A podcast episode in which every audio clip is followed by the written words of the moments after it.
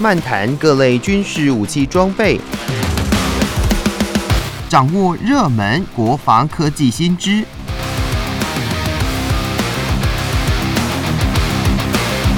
军武说早安，陪您一起领略国防知识力量。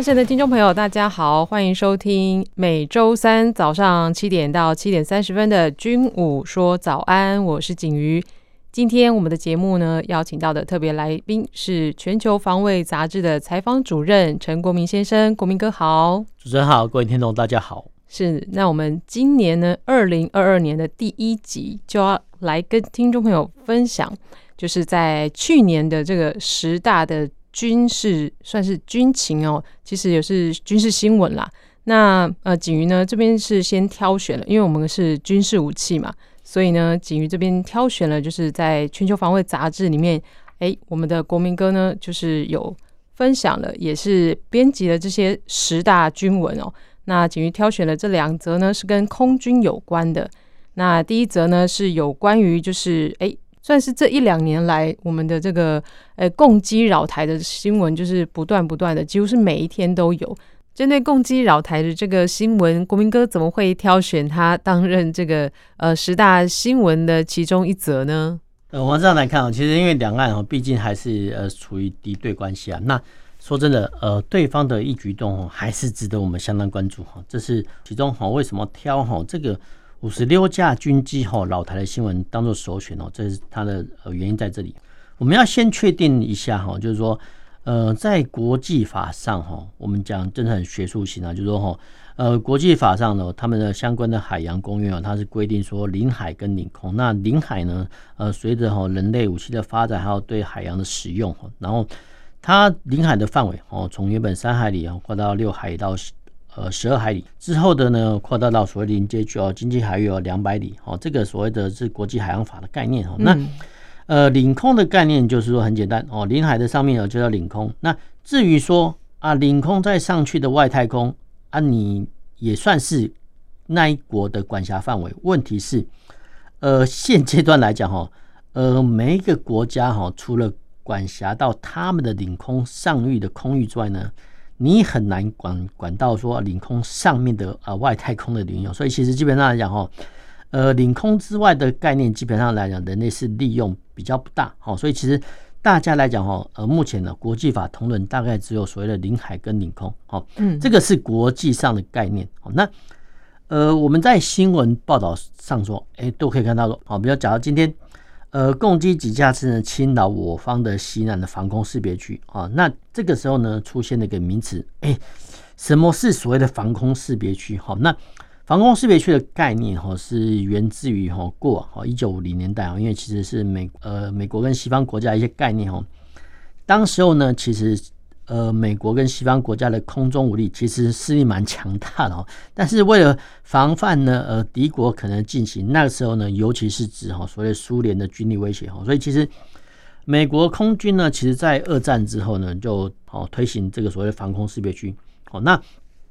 防空识别区的概念哈，就是说简单的说哈，就是划定哦一整个广泛的区域哦，那进入这个防空识别区的一些不同国籍的。军机或是民航机哦，其实都必须呃向哦该防空识别区的所有国提出申请或许可。这个简单来讲就是说，呃，在地理上一个空域哦，划定一个位置哦，这个位置可大可小啊哈，就是划定的位置可大可小。然后呢，呃，经过的相关空域的飞行器哦都要。跟当地国通报哦，这个是理想哦，这个理想哈，因为哦，因为其实军机的话，其实不用哦受这种限制哈，所以其实我们不只是看到说哈，呃，攻击侵扰我们的防空识别区的西南角，那其实呢，在欧洲啊，比如说黑海哦，跟波罗的海哦，那个两个地方哦，其实是角色反过来，是常常是美国的军机呢，常常侵犯呃波罗的海俄罗斯的。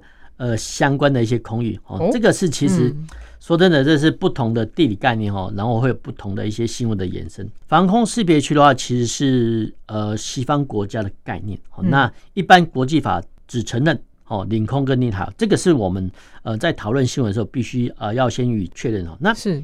为什么防空识别区这么重要？哈，因为现阶段的哈飞机速度太快了。那以往哈以往我们都是啊，比如说从一一次大战哈，都螺旋桨飞机，那螺旋桨飞机大概时速不到一两百公里。好，那后面哈到了二次大战末期的时候啊，当然哈呃飞机发动机强化哦。呃，这些螺旋桨的战机哦，他们时速哦最快最快也都达到五六百公里。好，那人类呢，到了二次大战之后哦，进入所谓喷射机的时代。那后面呢，又进入所谓的呃超音速的时代。那超音速的话哈，其实就是一个小时哦，比如说一马赫哦，一个小时我们飞行速度哦一千两百公里计算。好，那这个一千两百公里是什么样的概念？哈，就是说一千两百哈除以六十。好，那除以六十的话，其实你一分钟就可以飞二十公里哦，所以其实这个是速度是很快的哈。所以其实呃，为什么我们讨论哦这么重要哈？因为哦，这个跟台湾有关系哦，因为我们之前就讨论过，其实台湾海峡宽度哦，平均宽度哦两百公里哦，所以其实当哦就共机啊，他们的飞行器或他们叫歼击机，就是战斗机哦，越来越发达的时候呢，其实他们能跨越海峡。然后飞抵台湾的时间哦，相对会来讲缩短，所以其实，在二十年前哈，不管是空军还是国防部哈，都很担心共机会不会出海哦。这个是二十年前的想象，现在反过头来看啊，其实共机好像都每天都在出海哦，所以其实这个威胁哈是会呃转变的。那为什么会敌我的威胁会转变哦？因为敌军的能力大增了，对方哦，我们叫中共，早在二十年前哦，他们就慢慢的哈引进所谓的苏凯战机，那个时候呢，其实已经慢慢的打破了哈呃台海两边的空优局势。那后续哦，后续他们还把所有苏凯战机哦加以延改哈，变成哦，比如说他们的歼十一哦，还有从以色列呃合作的好歼十。那后续我们看到哦歼十六，然后歼十五舰载机等等等，那表示说第一个哈就是说。对方的空军的实力哈在增长，所以其实我们的预警时间哦相对来讲会缩短哦，所以其实为什么防空识别区来讲哈对我们这么重要哦？那每天新闻都在报哦，那其实国防部也很尽责，就是说对，大概每天下午哈都会通报说共机几架次呢，什么机型呢哦飞越我们的西南防空识别区的西南角哈，然后甚至呢把共机的数量架次哦还有呃飞航路径哦都标示在哦国防部的网站那。国防部的网站呢，它是会用所谓的 PDF 的形式哦，供大众下载。这个做法很重要哦，因为过往我们都觉得说啊，军方或是国防部哦所涉及的行为都是军事机密。那一般的一般人来讲哈，不会去窥探。那为什么呃会把哈这个攻击的资讯哦，哎，这个发布的时间时程哦，较过往来讲哦，第一个是很快哦，那。第二个，哈，回顾大概两三年前，国防部呢其实并没有用这种做法，哈，就是说每天及时公布，那个是，呃，我们是参照哈日本防卫省的做法，哈，来予以改进，啊，比如说其实，呃，日本防卫省其实，呃，我们简称啊，听众可以理解啊，日本的国防部哈，他们叫防卫省，就防卫省呢，早在二零零四年哈就哈已经将侵扰哦日本的防空识别区的俄罗斯军机哦，甚至还有。呃，中共的军机哦，偶尔还有北韩的军机哈，他们也会侵犯哈 他们的防空识别区。嗯，然后呢，他们一样，日本防卫省也一样哈，把相关的飞航路径哦、架次哦都予以哦载明，然后呢，并且公布，而且呢，重点是每一次呢都有附照片哦，就是说照片呢，其实哎，真的是表第一个表示说，不管是日本航空自卫队。还是海上自卫队，哎，真的有机或舰去跟拍拍照哦，这个是他们做法。那台湾的做法是在两年前哦，慢慢的引进啊这种做法。那我们要回到我们的想法说，哎，为什么要呃公布这种有点的军事机密的一些做法哦？那我们只能说哈，就是说第一个，台湾是一个民主社会化，然后资讯相当发达的社会哦，所以其实。呃，相关的军方的，比如说不管是一举一动啊，其实，在某个部分的范围内，诶，人民有知道权利哈。那其实呢，这个事实哈，公布共机的威胁态势，这个不是在减灭士气哦，不是哦，这个反而是呃，让大众知道说，哦，原来攻击的威胁真的真的这么大哦。所以其实，在这么大的状况下呢哈，所以其实呃，国防部呢会愿意公开，那其实这个算是。近几年来的一个进步。那我们再回过头来看哦，那我们每天看哦，这个现在几乎是每天看了，就是说，嗯，呃，这些共机的侵犯我们防空识别区的西南，哎，这到底有什么意义？哈，那我们要这样子来看哦，其实光是以前呃，共机还没有出海的时候，呃，我们会研究说，哎，今天出海或者说侵犯海峡中线的共机的呃类型是什么？比如说它是歼十、歼十一呢，还是苏凯？对，苏凯二十七呢，还是说新锐的呃歼十六？哦，这个是我们研究的标的。那后续呢，在去年哦，居然还发现了哈，他们用老旧的歼六战斗机哦，他们叫歼击机，还有无人机，还有甚至所谓的预警机，还有所谓的运油二十哈，都跑来哦。这个我们的西南空域哦，就飞到我们西南空域。那偶尔哈，像轰六 K 哈这种长途的运输机哦，居然我会绕过呃巴士海峡，然后飞抵我们的东南空域。那东南空域的话，就是呃蓝屿跟绿岛的海空域。哦，那其实呢，呃，我们对哈就大范围来讲哈，对呃进犯呃西南防空识别区的攻击哦，其实说真的，我们比较不在意哈，因为它毕竟呢离台湾比较远，但是哦，但是如果哪一天哦，哪一天共机呢侵犯我们的东南空域的架次增多了，还是说呃，它侵犯哦，突然直接从福建沿岸直接飞抵海峡中线，那飞抵海峡的中线的攻击跟新东南空域的攻击，其实我们要予以关注，特别关注。但是无论如何，我们都讲过了，因为现在的哈战机轰炸机速度都很快，那。一旦哦，就算它侵犯我们的西南空域，那谁都料不准哦，它哪一个时间点会突然转向哦，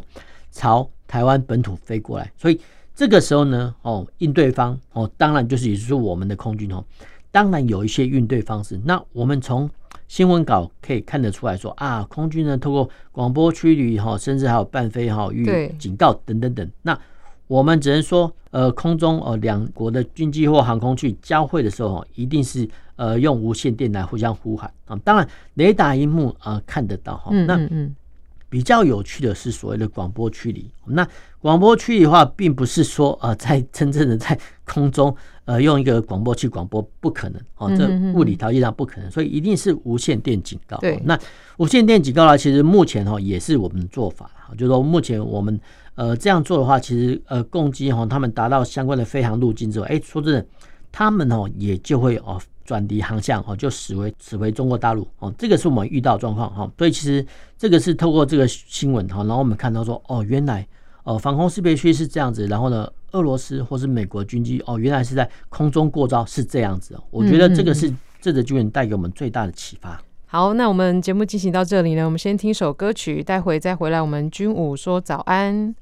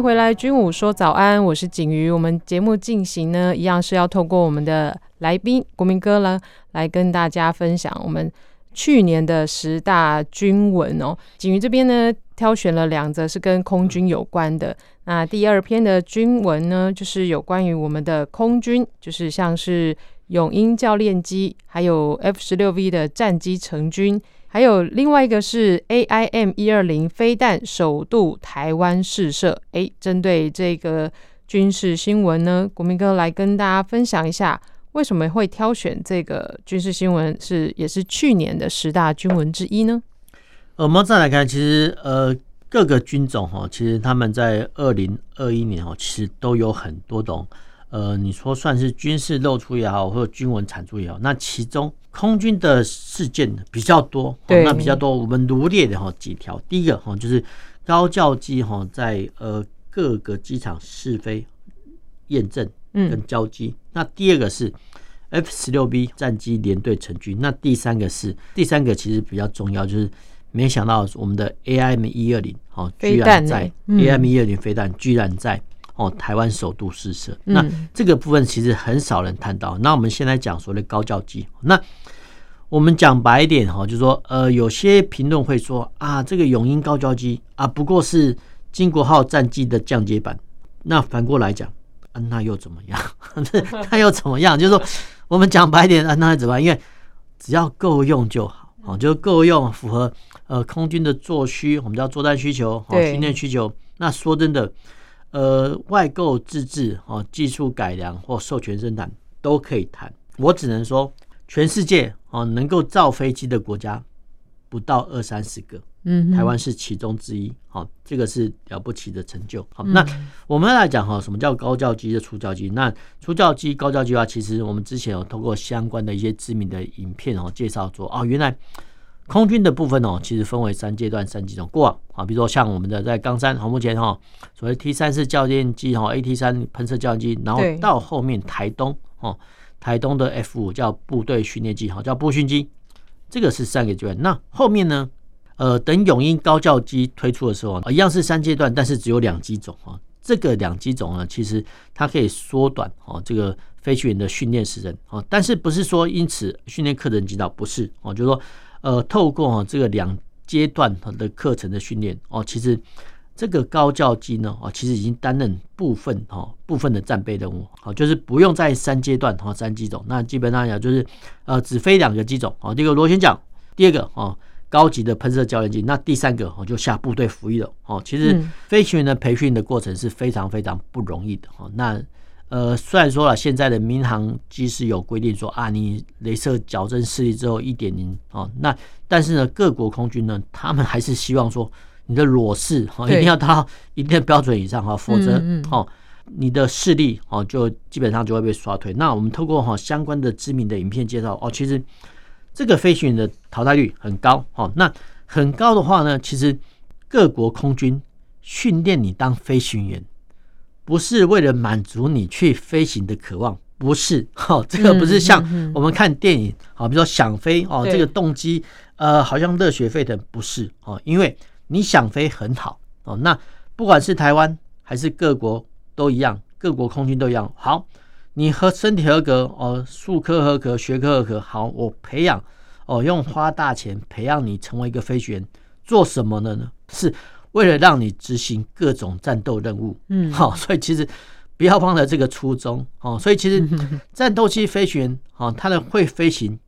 只是基本功。那就以战斗机飞行员来讲，他还要啊发射飞弹哦，甚至呢呃空对空的一些缠斗的技巧，对，这些都要学哦。对地的炸射等等等。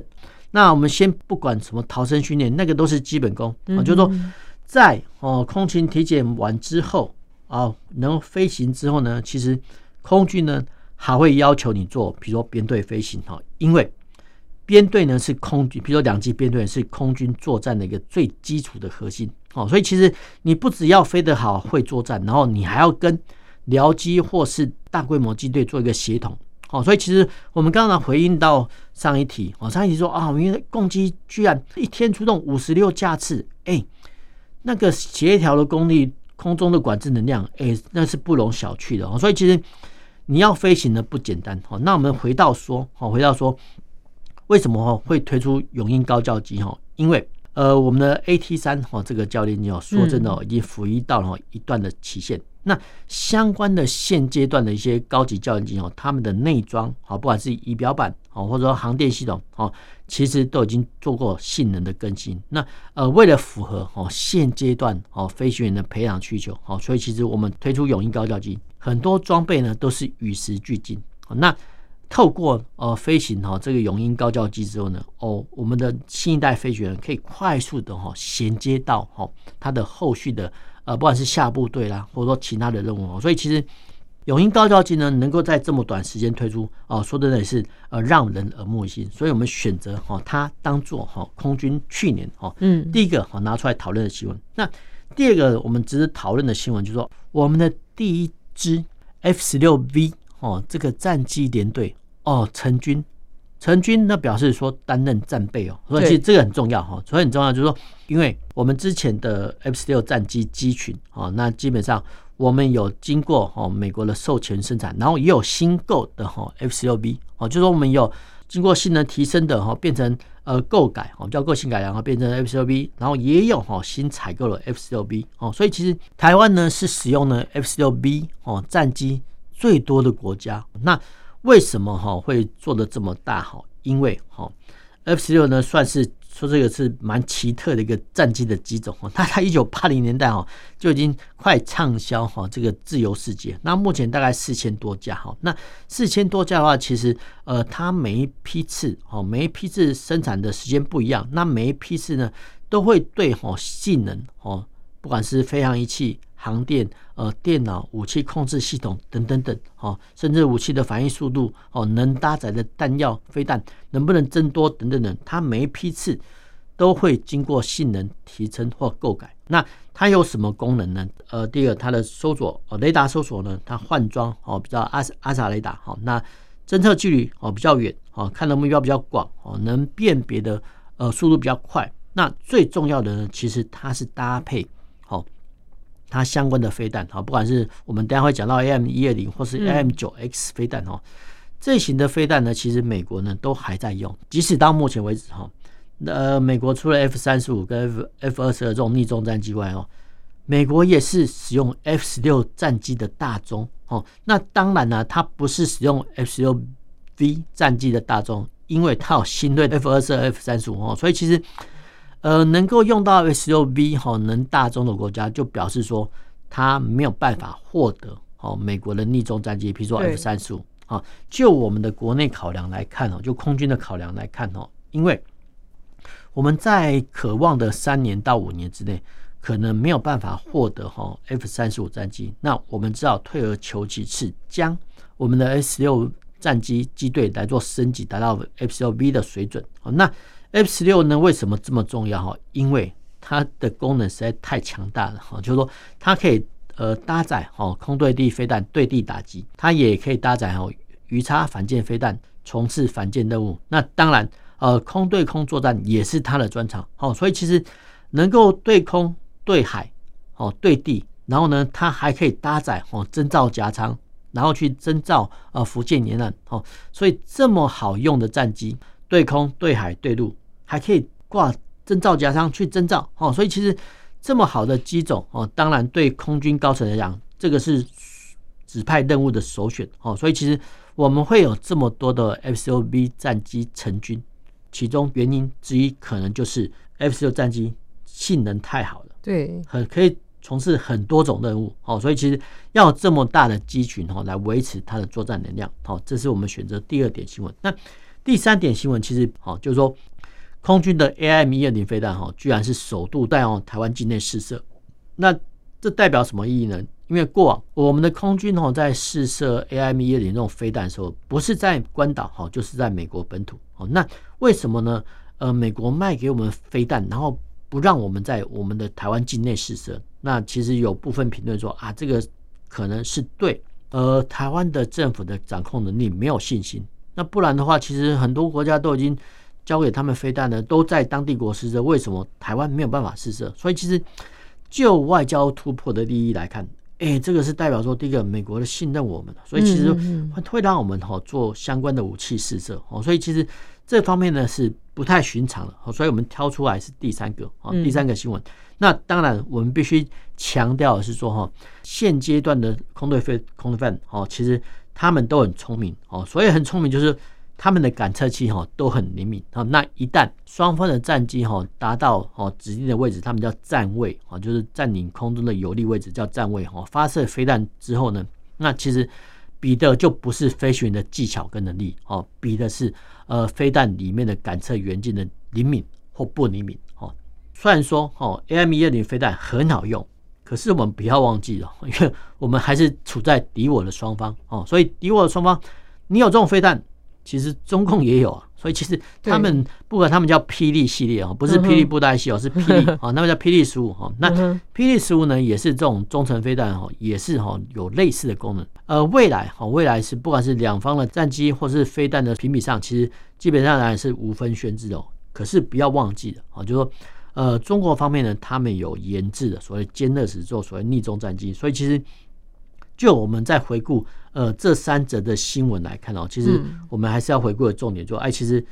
大环境来讲还是敌强我弱哦，敌强我弱。那在这种状况下呢，我们不管是呃推出自己的高教机哦，或者 S S 十六 B 成军，还是说在境内我们境内试射 AIM 一二零飞弹，都代表哈空军战力的精实，然后呢也是哈日夜呃夙夜以对哈，然后面对哈呃中国的威胁啊。以上是我们探讨这。三则新闻所得到一些联想。嗯，好，那今天呢，这以上这个两则有关于我们空军的，还有就是像呃中共军机扰台这个部分的军事新闻呢，是我们这截取就是去年十大军文里面的其中两则哦，来跟听众朋友分享。